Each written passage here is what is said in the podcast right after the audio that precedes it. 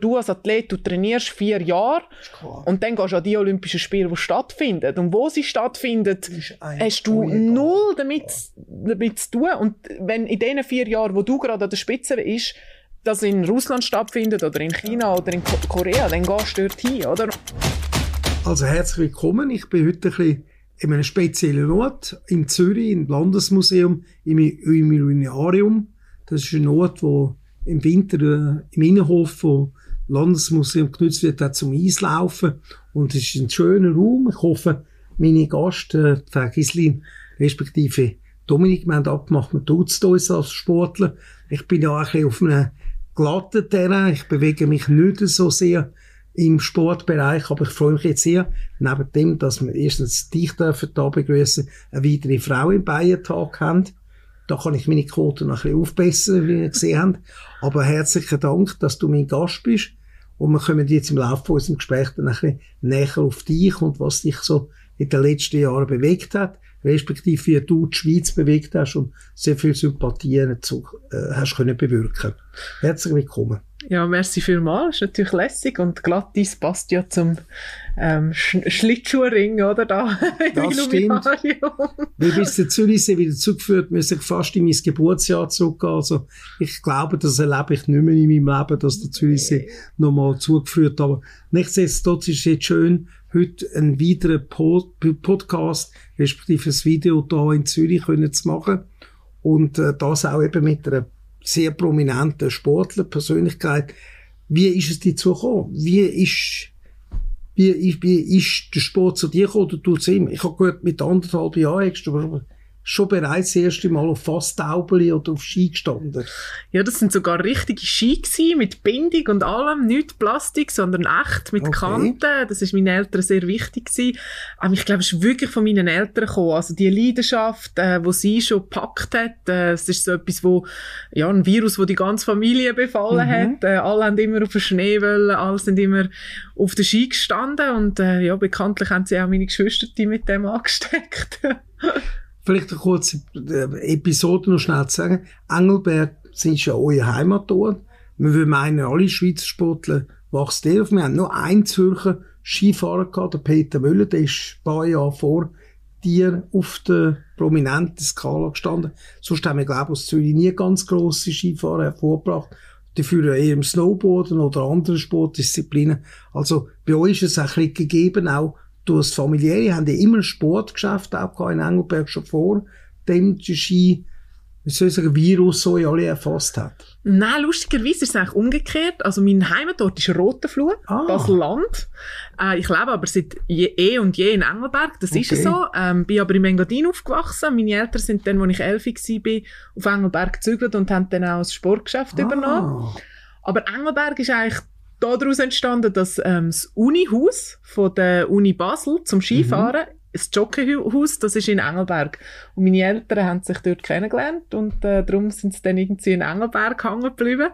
Und ja, der Skivirus ist, ist da gewesen, bevor wir äh, zu Bergler geworden sind, ja.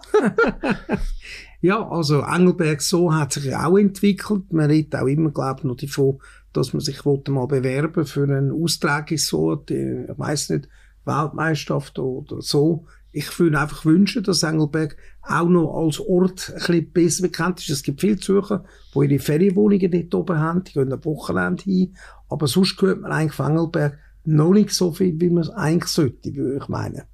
Ja, ich muss immer ein bisschen schmunzeln, weil es ist extrem nah, oder? Du bist in weniger als einer Stunde zu Engelberg äh, von Zürich aus, wenn wenn es keinen Verkehr hat, aber das ist überall so. Ja. Äh, also atypische Zeiten nutzen ist perfekt und äh, ja, man ist wirklich mit in den Bergen. Ich finde es schön an Engelberg ist auch die Ruhe. Also, wenn du auf Engelberg fährst, ja. fährst du auf Engelberg, ja, ja. nie anders hin, es geht nie mehr weiter. Und das natürlich, das Bergpanorama ist, ist gigantisch, oder? Es ist wirklich äh, ein Amphitheater mit 3000 plus. Und äh, ja, die Anlagen sind in den letzten Jahren massiv erneuert worden. Äh, wir haben jetzt Kempinski Palace, wo gerade aufgetan hat, oh, mega schön geworden ist. Äh, super Spa und alles. Und auch sonst ganz viele herzige kleine Restaurants und Läden. Also, ich kann es nur empfehlen. Ich bin ja. immer mega dankbar, wenn ich zu Engelberg wieder ein Wochenende lang kann Batterie aufladen Das ist schön. Das ist jetzt für mich ein bisschen, äh soll ich sagen, Bildungslücke, dass ich eher Richtung Flumsenberg, Badengalz, ja. St. Moritz oder so unterwegs bin oder auch Ibrig und weniger in die Innerschweiz fokussiert habe. Aber ich muss sagen, dass, was tönt, tönt sehr gut. Ich bin froh für Engelberg, dass ihr auch euch könnt touristisch entwickeln hoffentlich auch mehr ausländische Gäste, wenn dann mal Corona wieder vorbei ist, könnt anziehen. Aber Kempinski tönt schon gut mal als Hoteladresse auf jeden Fall. Dann, wie sieht's denn aus? Irgendwie sind ja da, haben sie erklärt, sind auf, auf Engelberg gekommen, mehr noch als junge Menschen und dann wegen dem Sportgeschäft. Wie ist dann wirklich zum Durchbruch gekommen, zum Skifahren? Hat da die Eltern vor allem Druck, dass man dort irgendwie versucht, talentiert zu sein? Weil ich kann auch mit meinem engen familiären Umkreis, wo seine Söhne seit Jahren begleitet, äh, Nazi B und C Kader. Und das ist ein langer, steiniger Weg. Also, es ist noch überhaupt nicht gesagt, selbst wenn man Geld hat, dass man irgendwann einmal in das A- oder B-Team vorstoßen tut. Und viele verändern leider schon in der C und D und in der Intersport, äh, Schule oder was es da gibt für den Skisport zum Lernen. Ja, es ist sicher eine sehr eine hohe Konkurrenz da, weil es ein sehr beliebter Sport ist in der Schweiz. Äh, wir so. haben jetzt gerade wieder aus dem Raum Zürich den Nils Hintermann und ähm, Simon, wo in die Weltspitze langsam vorrückt, aber es ist ein langer Weg, es ist ein steiniger Weg und es muss alles stimmen. Oder unsere Sportart ähm, die hat so viel Aspekt, so viel Mosaiksteinli. Mhm. Die Gesundheit ist ganz ein wichtiger ja. Aspekt. Natürlich auch der ganze Wille, das Training, die Motivation, das Herzblut. Es ist unheimlich aufwendig, es braucht viel Geld. In der Zwischenzeit haben wir aber ganz viele Stiftungen in der Schweiz, die sich engagieren, damit hoffentlich kein äh, Talent an der finanziellen Hürde scheitert. Sporthilfe, Passion Schneesport, das sind ganz wichtige Institutionen.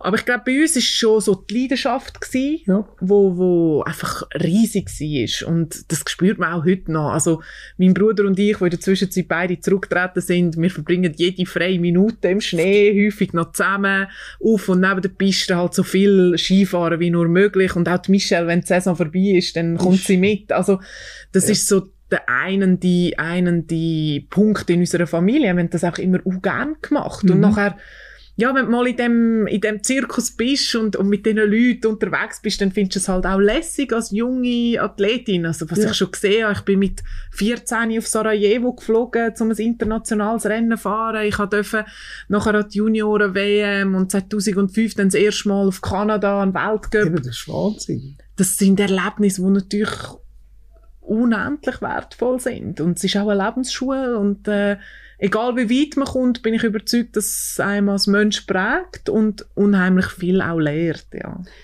Mir fällt einfach immer auf, wenn ich von der Skiort höre, ob jetzt Engelberg oder auch wenn man mit dem Simon Ammann geredet hat, er ist immer an Ort gegangen, wo sehr entfernt sind, weit ab von der Zivilisation. Darum ist er dann in die Idee gekommen, dass ich auch gesagt habe, wir würden eigentlich gerne fliegen, weil da kann man meistens doch relativ sehr nah an die Sportstätten herkommen. Und sonst ist das zum Teil mit sehr mühsamen langweiligen Autotransport. Wir wissen, im Winter fährt man sowieso nicht so gerne in den Bergen um und ihr wollt ja bewusst in dieser Zeit umfahren und es ist nicht ganz einfach, sich, glaube immer in diesen Regionen verkehrstechnisch zu bewegen. Also ich höre auch nur bei uns, wenn schon wieder in Wengen dran sind, da wird zig Helikopter eingesetzt, um überhaupt Leute zu bringen, obwohl es Bahnverbindungen gibt, weil einfach die Massen von Leuten, die in einem kurzen Zeitraum an einen Ort wollen, wo normalerweise gar nicht so erschlossen ist, um so viele Leute zu empfangen. Das ist einfach unglaublich schwierig, auf der Logistik. Und jetzt mit Corona wird es sicher auch nicht einfach sein, an jedem Ort sehr gut zu erreichen, weil jedes Land hat eigene Gesetze und im einen Land ist vielleicht möglich, was im anderen nicht ist. Aber das sind wahrscheinlich jetzt Probleme von der heutigen Aktiven. Die Probleme haben wir leider oder zum Glück nie gehabt, wo wir selber aktiv oder selber Ski gefahren haben. Nein, eben, ich sage, das Corona-Zeitalter habe ich jetzt mit der Michelle ein bisschen miterlebt. Das mhm. macht es natürlich schon schwieriger. Auf der anderen Seite ist gerade natürlich die Verkehrssituation um einiges entspannter. Also es hat das alles seine Vor- und Nachteile. Ich glaube, grundsätzlich ist man sich unheimlich gewöhnt, Auto zu fahren. Für mich ist ein Auto sehr viel Freiheit. Ja, äh, 4x4 ist natürlich obligatorisch, das ist klar. Und auch als Frau lernt man dann sehr schnell Ketten zu montieren und so weiter. Also das gehört einfach dazu, wenn man im Schnee unterwegs ist, sei das in der Schweiz, in Neuseeland oder in mhm. Kanada. Mhm ich habe das aber auch immer lässig gefunden. Also man kommt an Orte, eben, wo sonst niemand ankommt. Äh, ich habe so die grossen Hotspots von der Welt habe ich noch nicht gesehen. Ich habe nie die chinesische Minu äh, Mauer gesehen, ich bin noch nie ah. in Indien gewesen, ich bin noch nie in Ägypten gewesen und so weiter. Aber ich bin natürlich schon überall gewesen, wo es Schnee hat, äh, mehr oder weniger. Und äh, das sind damals ganz, ganz äh, köstliche kleine Ortschaften, äh, wo man ja äh, sehr lang hat zum Anreisen, aber man gewöhnt sich dran. Also ich kann sehr, sehr gut schlafen in einem Bus, wenn ich selber nicht fahre. Das ist wichtig auch. Ich bin aber auch sehr resistent, wenn ich selber muss fahren. Also drei, vier, fünf Stunden Auto fahren, das ist für mich nicht äh, etwas Dramatisches. Das mache ich ehrlich gesagt noch gern. Ein bisschen Musik und äh, mitsingen, wenn niemand sonst dabei ist und dann geht das wunderbar. Ich nehme an, Jetlag ist auch ein Thema. Sie sind ja früher immer zuerst einmal sehr anfangs so der Saison, ich glaube immer in Amerika angefangen, in Louise oder wie es heißt. Lake Louise, Lake ja, Louise. in Kanada, ja. Genau, man merkt also ganz grosse Sport oder Skispezialist bin ich nicht, aber ich, ich habe doch das eine oder andere immer wieder aufgeschnappt. Aber ich bewundere noch immer, weil ich selber brauche fast eine Woche, um mich akklimatisieren nach einem sieben, achtstündigen Flug von Europa nach Amerika. Zwar übergeht einfach, aber dann ja, Ost, ist dann schwieriger. Ostrichtung ist schwer. Ich glaube, das ist ganz normal, oder? Man sagt etwa ein Tag pro Stunde äh, mhm. braucht es Akklimatisierung, aber als Athlet äh, ja, hast, hast die Option einfach nicht, weil meistens Eben. gehst du nicht so viel vorher rüber und zurück äh, geht es nachher sowieso gerade weiter. Genau. Also wenn jetzt die Ladies von Lake Louise zurückkommen, ist nachher das nächste Rennen in St. Moritz und da hast drei Tage dazwischen. Mir ist es nicht so schwer gefallen. Ich kann okay. auf Befehl schlafen. Super. Also wenn ich will schlafen, dann schlafe ich und äh, das hilft natürlich mit Jetlag, oder? Weil ich dann meistens im Flugzeug schon geschlafen habe und alle haben mich immer ausgelacht, wenn ich so verknautscht, acht Stunden lang und dann tut mir schon ein bisschen der Nacken weh, aber es geht wunderbar. Äh, das hat geholfen. Aber das ist jede ein bisschen anders. Ja. Äh, es gibt Athletinnen und Athleten, die viel mehr damit kämpfen und das ist sicher ein Thema, ja. Okay. Ist das eigentlich heute immer noch aufs Gründe, wie soll ich sagen, vom Sportinteresse der Sponsoren, dass man so früh die Saison muss anfangen Oder ist einfach nachher zu wenig Wochenende, wo man könnte eben neben Skispringen, Skifahren, äh, sonst noch, weiss ich, äh, Bob etc. Es gibt ja so viele Wintersportarten, wie im Sommer auch Sommersportarten.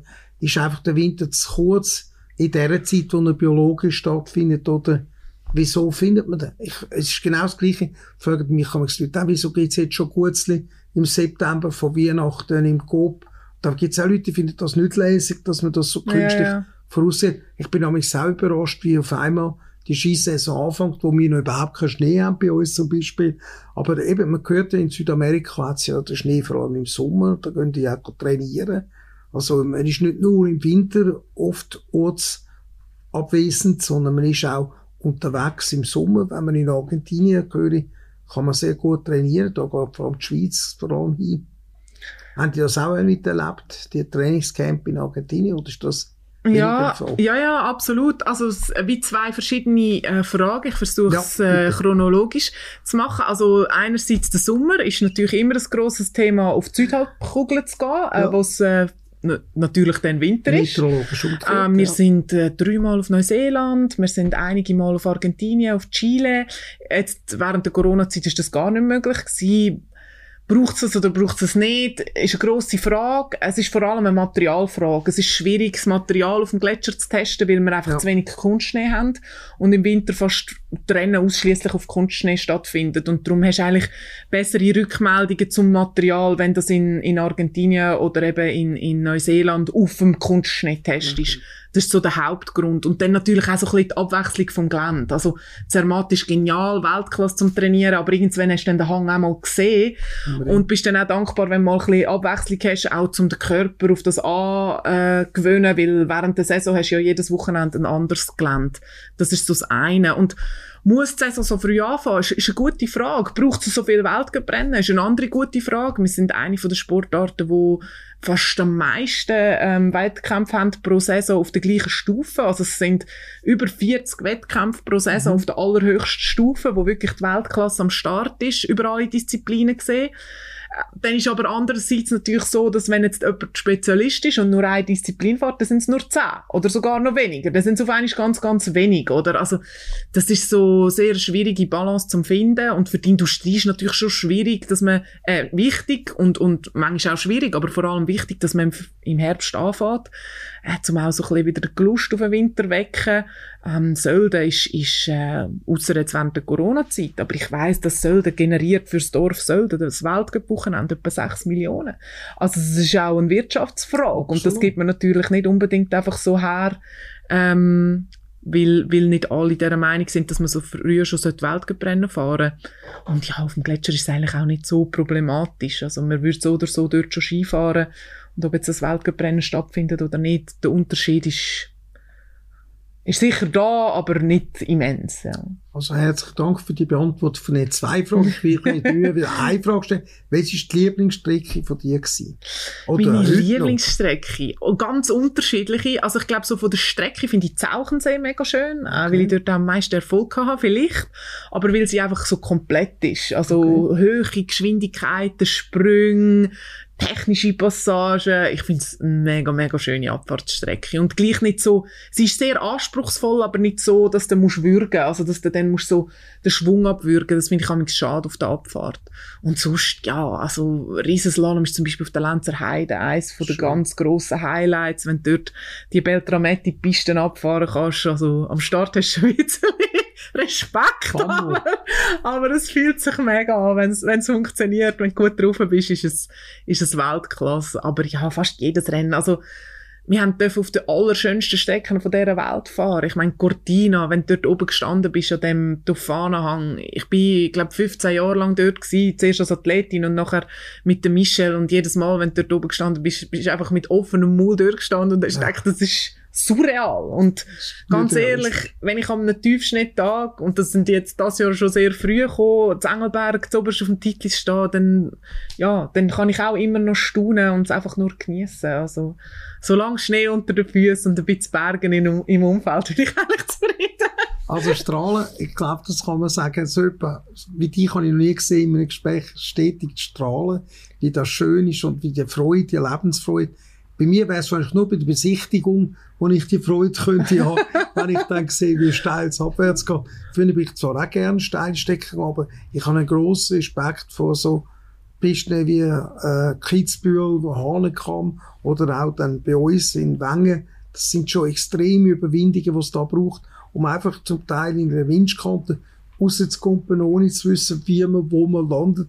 Ich denke wenn ich als Fenster oh, 70, 80 Meter Stunde, das ist eine Sekunde, wo das dauert, aber das müssen Welten sein, wenn man da als Athlet merkt, oh, jetzt langsam fangen wir Ski hinterkommen oder ich sollte nicht weiter. Das ist ja eine Kunst. Ich habe immer den Bernhard Russi bewundert, wie er können die Sprünge drucken, wenn er möglichst nicht weit abgehoben ist. Mhm. Ein anderer, der verrückt war der Beziehung, war der Colabin. Es sind auch meine Zeiten so 74, 9 St. Moritz, wo ich die Leute gesehen habe. Und ich habe einfach gesagt, es sind todesmütige Menschen. Dann kommt meine Frage, Frauen verdienen ja heute zum Glück gleich viel wie Männer, auch im Skiberuf hoffentlich. Mhm. Mindestens bei den Preisgeldern, ja, bei den Rennen. Ja. Sonst muss man wahrscheinlich auch noch ein bisschen nachholen. Ja, ist ja gut, haben sie die Möglichkeit, oder hast du die Möglichkeit, dich auch zu wissen, aber mir ist es einfach noch wichtig zu sagen, wieso ist es eigentlich undenkbar? Es gibt doch auch Frauen, die schon gesagt haben, ich will bei den Männern starten. Ist es so, dass topografisch in Bernhard Russi eine Rennstrecke für Damen grundsätzlich muss komplett anders anlegen als für Männer? Oder wäre es theoretisch möglich, dass es auch Frauen gäbe, die sagen, ich fahre auch die Hahnenkamm, Abstieg, Abfahrsteg. Das ist nicht, dass ich sage es ja. Ja. Ich finde es auch verrückt, dass wir die noch friesen künstlich. Für mich könnte man es möglichst weich machen und sulzig, damit es dort so schnell vorwärts geht. Aber wie ist das bei euch? Ja, äh, also ich glaube, einerseits muss man einfach sehen, dass die Strecken heute alle extrem anspruchsvoll ja. sind äh, und das, was wir am Schluss gesagt haben, fast das Entscheidendste ist. Also natürlich eben, da müsstet ihr den Bernhard fragen, mhm. was er sich überlegt, wenn er eine, eine Piste konstruiert. Ich habe selber nie eine Piste konstruiert. No, aber ich glaube, die Topografie vom Gelände, die ist mal gegeben. Ja. Dann kannst du ein bisschen deine Strecke reinlegen. Das ist eine Kunst, die er extrem gut beherrscht. Ich mhm. liebe seine Strecke. Sochi hat auch er gemacht. Gut. Und äh, die jetzt nächstes Winter an Olympia auch. Und ich glaube, die wird auch ganz eine lässige Strecke. Aber ich glaube, nachher ist eben auch entscheidend, wie wird sie präpariert. Ja. Also wir sind Vancouver gefahren, ein Jahr vor den Olympischen Spielen und es ist wirklich eine einfache Strecke gewesen. Oh. Es ist weich gewesen, es ist, also weich. Ja, äh, nicht was relativ, normale Menschen haben. Weil ganz weich, das funktioniert einfach Eben. nicht, oder? Du kannst nicht 60 Leute über eine weiche Strecke. gestartet. Ja, und eine weiche Strecke, die hebt nicht, oder? Die hebt nicht 60 Athletinnen ja. mit Vollgas aus und bei den Herren okay. schon gar nicht. Ähm, aber relativ unspektakulär. Und nachher für Olympia haben sie sie verreisen und das ist der Horror gewesen. Also wir haben Herren gehabt, die gesagt haben, sie sind froh, dass sie bei uns nicht mehr fahren, weil unsere Strecke fast extremer war in Vancouver yes. zum Fahren als die Herrenstrecke. Ah, ja. Ähm, nachher ist es aber auch einfach so, dass Testosteron auf der Dopingliste ist. Mhm. Das ist ganz einfach. Ja. Und es gibt einen Grund dafür, oder? Und in unserer Sportart ist halt einfach Kraft ein Faktor. Und als Frau ist es biologisch einfach schwieriger, die okay. gleiche Kraft aufzubauen wie die Herren. Das ist einfach ein Fakt. Und das muss man auch sehen. Und ich sage jetzt gerade, Kitzbühel oder auch Wengen sind eben insofern problematisch, dass ihre, die ganz grossen Schwierigkeiten am Schluss kommen. Und dort Nach ist einfach der körperliche Minuten. Aspekt ist, ist ein Aspekt. Und gibt es Frauen, die das könnten? Ja, absolut. Aber macht das Sinn? Ich bin mir nicht ganz sicher. Ich hätte es jetzt ehrlich gesagt nicht unbedingt müssen haben, weil mir jetzt gelangt, wenn ja. mein Bruder dort runtergefahren ist.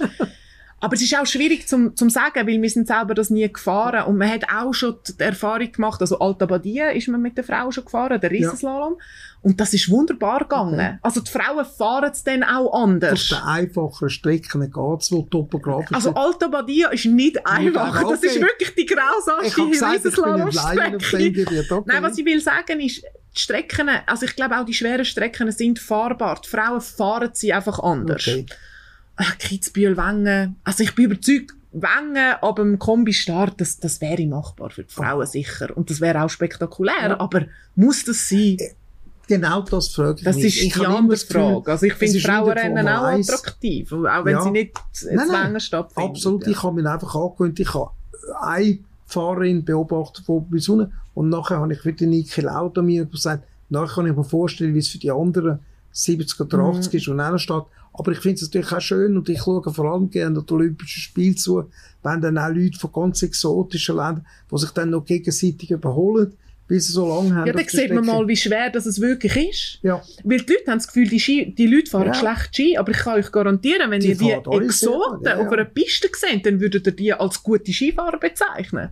Also das finde ich schon auch, also aber das ist, das ist ein Teil von unserer Sportart. Es ist schwer, zum im Fernsehen auch zu zeigen, wie gross das die Herausforderung ist. Darum kann ich jedem empfehlen, geht mal live, geht ja. auf Wengen, kommt auf St. Moritz. Also das ist schon das Highlight, um, um das mal Jetzt ist, glaube ich, eine neue Abfahrt auf dem Programm. Man hat ja lange Zeit davon geredet, ob die Leberhorn-Abfahrt noch so stattfindet. Dann ist mal Zermatt-Spiel gekommen. Mhm. Jetzt soll doch angeblich, glaube ich, eine neue Abfahrtstrecke, die, glaube ich, auch gegen zweieinhalb Minuten wieder wäre, oder sogar noch länger, was dann wirklich fast unmenschlich ist. Vor allem, wenn es noch wie ein Ziel hat, wie im Leberhorn, wo dann nochmal extrem Kraft braucht. Äh, ja, vor allem auf dieser Höhe, oder? Also ja. die Idee ist ja dann auf dem Gletscher zu starten. Aber ich habe jetzt noch keinen Plan gesehen. Ich habe mich nicht so zu Zermatt, ah, Zermatt und dann glaube ich hinten auf Italien aber so, wie ich ja. gehört habe. Aber ich habe mich noch nicht so damit be beschäftigt. Ähm, klingt spannend. Äh, mal schauen, was sie, ja. was sie anbringen und ich glaube, es ist äh, auch immer äh, wichtig, dass, dass man Strecken findet, wo, wo fahrbar sind und wo man auch anbringt und wo dann auch gute Rennen können stattfinden Man sieht es vor allem, am Leben holen, die ganze Skizirkus wäre gar nicht möglich, wenn nicht an vielen Orten auch die Bundeswehr oder eben bei uns die Armee würden helfen, die Pisten zu präparieren. Äh, wie sehen ihr das? Sind Sponsoren da sehr darauf bedacht, dass eben gewisse Stationen immer bleiben? Also ich glaube, bei den Herren ohne Kitzbühel und ohne Leberhorn wäre wahrscheinlich der Schweizerkurs nicht der gleiche. Es hat sicher noch ein paar super andere Strecke, aber die Leute haben einfach gern, wo man so Natur pur sieht, wo man auch ein bisschen für die, ja, soll ich sagen, für das Adrenalin ich finde es nicht schön, wenn man dann die Leute sieht, die umstürzen. Aber es ist halt, wie ich habe früher damals den Engadiner Skimarathon noch gemacht in St. Moritz. Und dort ist natürlich schon der lustigste Abschnitt gewesen, von der Sprungschanze bis auf Pontesina runter. Weil dort ist halt wirklich das, was der Volksläufer eben ausgemacht hat, dass man so gestanden ist und dass man darauf gekraxelt ist. Zum Teil noch heute fliegen sie ja vorbei mit der neuen, neuen äh, Langlauftechnik. Ja, ja. Aber es ist einfach so, dass das häufig, dass er ausmacht, ob eine Piste bekannt ist und eben die Sponsoren legen doch auch Wert auf das, die Namen von diesen Sportorten immer wieder gut ja, klar. Also, das ist eben auch ein, politischer Aspekt, ja. oder? Also, ein sportpolitischer. Wer bekommt wie viel, wie viel, äh, Weltcuprennen, an welchem Ort mhm. findet die statt? Natürlich will jedes, äh, jede, jede Bergdestination, ja. äh, sagen wir sicher im Alpenraum hat Interesse daran, ein Ski-Alpin-Weltcuprennen zu machen. Das ist super Werbung, das ist spannend. Ähm, da gehört aber ganz viel dazu. Also, was es braucht, um so ein Weltcuprennen auszutragen, das ist immens äh, und auch unheimlich ja. viel Freiwilligenarbeit. Da sind wir sehr, sehr glücklich, dass wir in der Schweiz das haben. Äh, auch extrem dankbar für die Unterstützung von der Armee. Ohne das, also gerade Wengen, das ist unendlich der Aufwand, oder? Mit, ja. denen, mit dieser alten, Oldschool-Streckenführung, was man heute ja nie mehr würde machen, aber was ja der Charme von Wengen ausmacht. Und da bin ich überzeugt, Wengen und Kitzbühel, das wird nie verschwinden. Das gehört zu der Seele von unserem Sport. Und ich als Frau fände es natürlich auch lässig, wenn wir auf der Damenseite mehr so Klassiker hätten. Gut. Aber es wird halt auch viel geschoben, weil, weil alle das wollen. Und dann gibt es so zwei Jahresrhythmen und so weiter. Da versucht man einen Kompromiss zu finden. Ähm, in welche Richtung das es in Zukunft wird gehen, keine Ahnung. Ich bin gespannt, was jetzt der neue Vizepräsident dann äh, in die Richtung vielleicht noch wird anregen oder, oder ändern.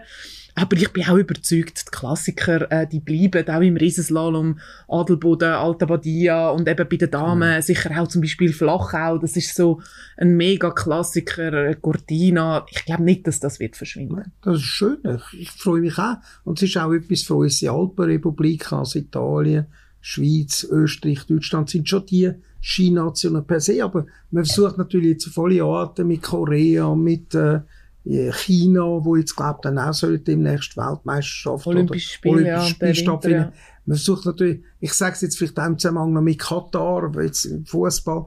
Es ist natürlich auch die Frage, ist es wirklich so, dass man jetzt in der Sportart, die vor allem in Europa stark ist, wo man jetzt wahrscheinlich auch dank für die Sponsoren versuchen, ein bisschen weltweit zu verbreiten, dass man auch in Amerika eben Skirennen macht.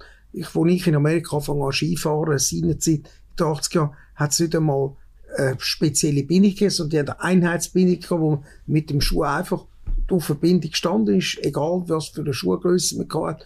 Und dann äh, ist man so also. schick gefahren, ja, ja, das ist aber so eine ganz einfache gewesen, aber Amerika hat sich unglaublich entwickelt in Sachen, nicht nur Aspen, Colorado, auch äh, im ganzen Bereich von Kalifornien dort. Äh. Ja. Und ich, ich sehe einfach, dass mittlerweile Geld auch in dem Sport immer ein wichtiger Faktor wird, so wie im Tennis wo fast ich bin, nur gar nicht, ich bin eben gar nicht so sicher, ob das die Sponsoren sind, die das treiben, ja. bis zu einem gewissen Grad sicher auch, aber ich glaube auch die Nationen, oder? Mhm. Also ich habe das Gefühl, schon auch Interesse da jetzt gerade äh, in China, was man mitbekommt als Athletin, äh, dass, dass sie selber die Infrastruktur aufbauen und dass natürlich Grossanlässe Möglichkeiten sind, zum Infrastruktur aufbauen. Das ist kein Geheimnis. Bei uns hat das 1924 ja. stattgefunden, wo St. Moritz das erste Mal Olympische Spiele stattgefunden haben.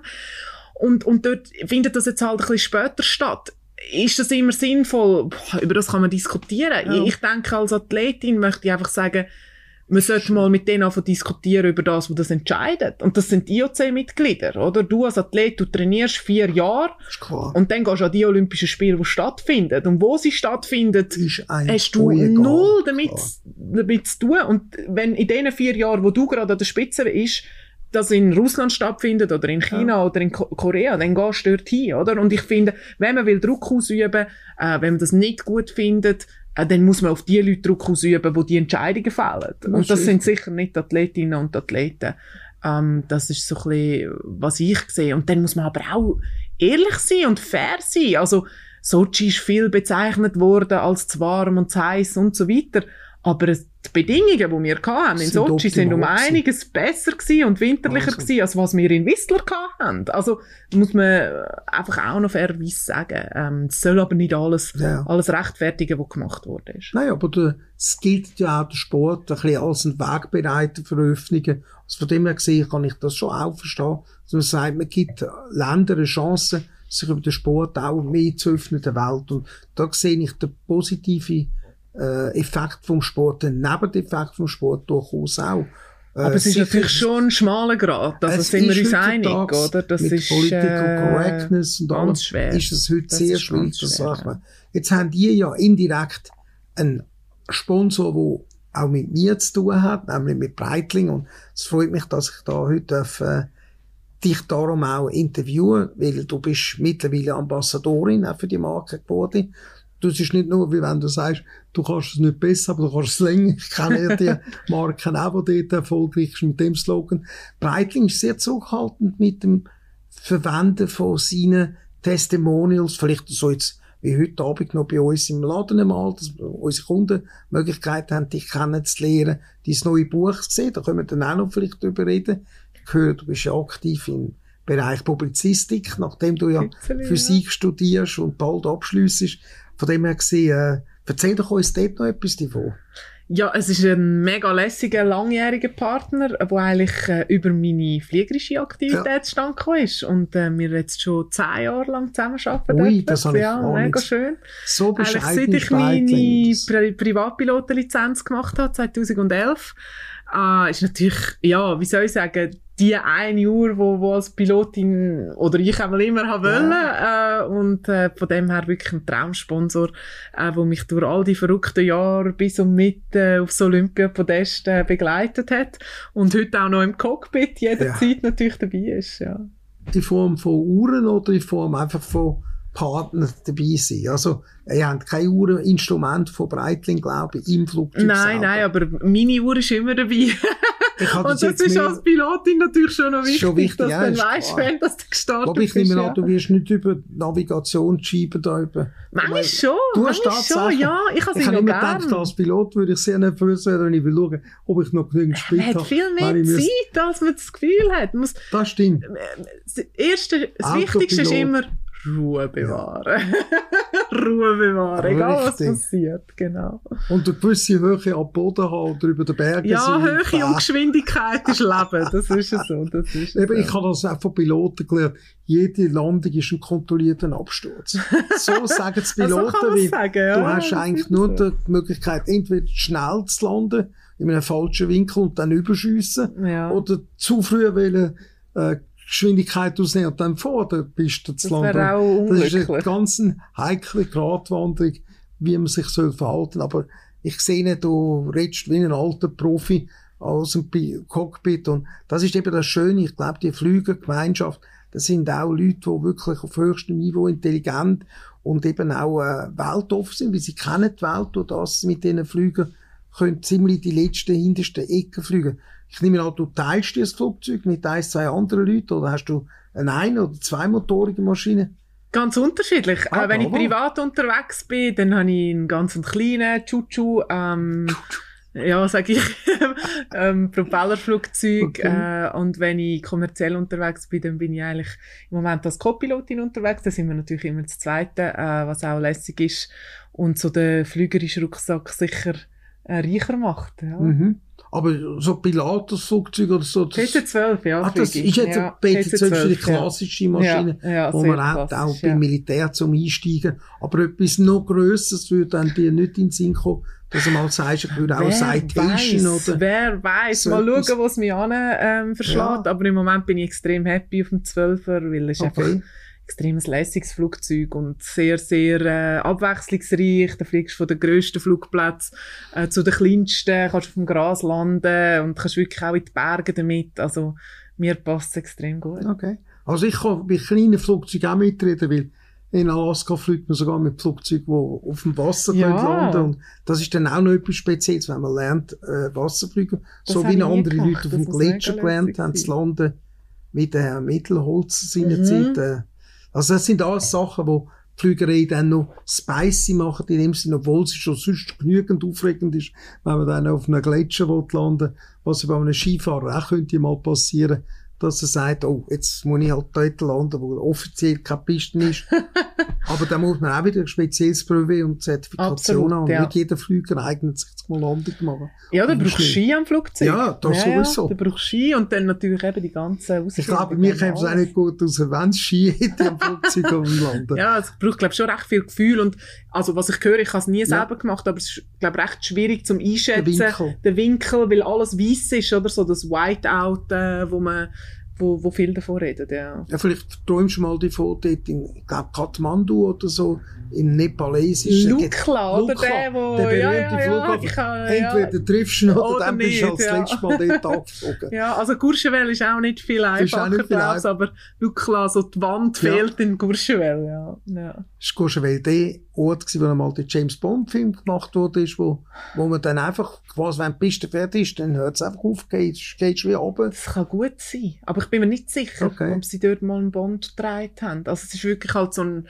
Piste, eigentlich neben der Skipiste, oder? Ah, also sogar. Die, die, die, Piste vom Flugzeug ist da und die Skipiste ist echt. Und das muss spektakulär sein, ja, für die Skifahrer, wenn du ja. neben dem, das, das wäre wie wenn als Autofahrer auf einmal vor dir äh, auf der Autobahn ein Flugzeug landet. Ja, das ist ja auch schon passiert. Auch schon in Amerika passiert. und ist auch ein Weg, wie man notfalls kann ein Flugzeug noch landen, wenn man es nicht mehr auf der Flughafenpiste schafft. Ja, das ist hochinteressant. Jetzt für deinen Sponsor, würdest du noch etwas erzählen, sonst was mit Breiting erlebt hast oder was noch ich kann nicht sagen, was noch wirst erleben, was ist so für dich der Keypoint neben dem, dass du flügerisch für sie tätig bist?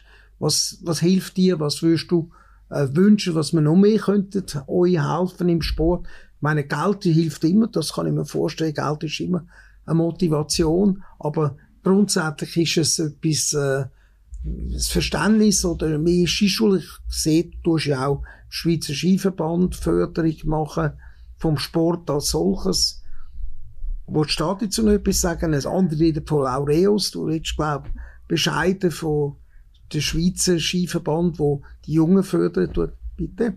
ja, also ich denke, mit Breitling habe ich Unheimliches erleben. Ja. Ähm, ich habe mal mit den Staffeln mitfliegen, mit den Jetstaffeln. Das ist unvergesslich gewesen.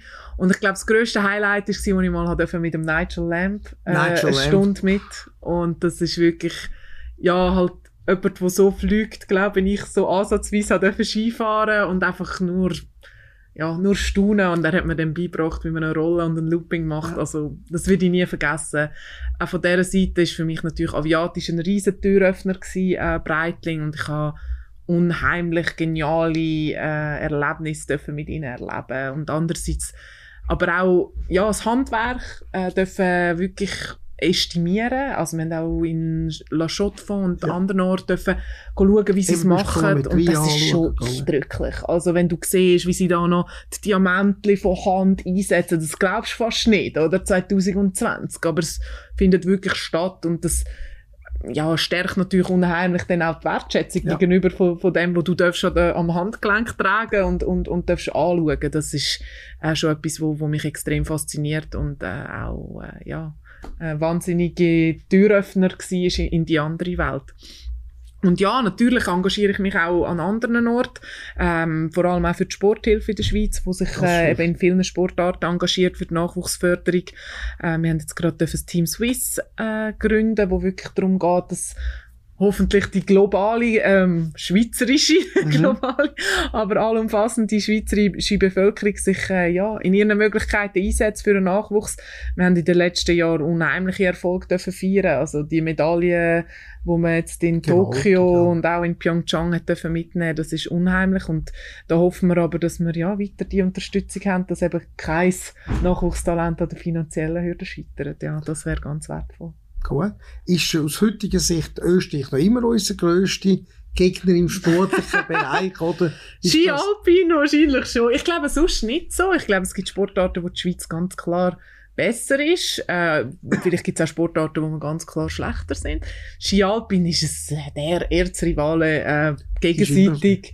Aber ich glaube, das macht auch ein bisschen wie soll ich sagen, ja. so ein bisschen... Gehört, die gehört zum Skisport dazu. Das ist wie Basel und Zürcher, man liebt sich und man hasst genau. sich. Und ohne die gewisse Rivalität würde es vielleicht gar nicht immer zu so guten Zusammenleben führen, wie wir es tatsächlich haben. In dem Zusammenhang habe ich noch ein kleines äh, Präsent für dich. Ich habe gehört, man hätte gesagt früher, dass man den Gegnerinnen noch Honig auf Ski, auf, die, auf die präparierten okay. Ski teilen. Das soll angeblich ein bisschen eingebaut sein.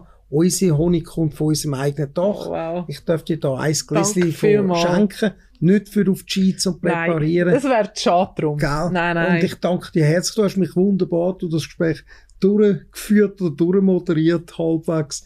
Weil eben für mich ist das ziemlich fremdes Terrain, aber ich bin sehr froh, und ich will dir auch herzlich danken all diesen Talenten und den Leuten, die da täglich sich einsetzen, dass wir in der Schweiz so eine starke Skination sind und hoffentlich auch bleiben werden und noch stärker werden, als wir jetzt sind.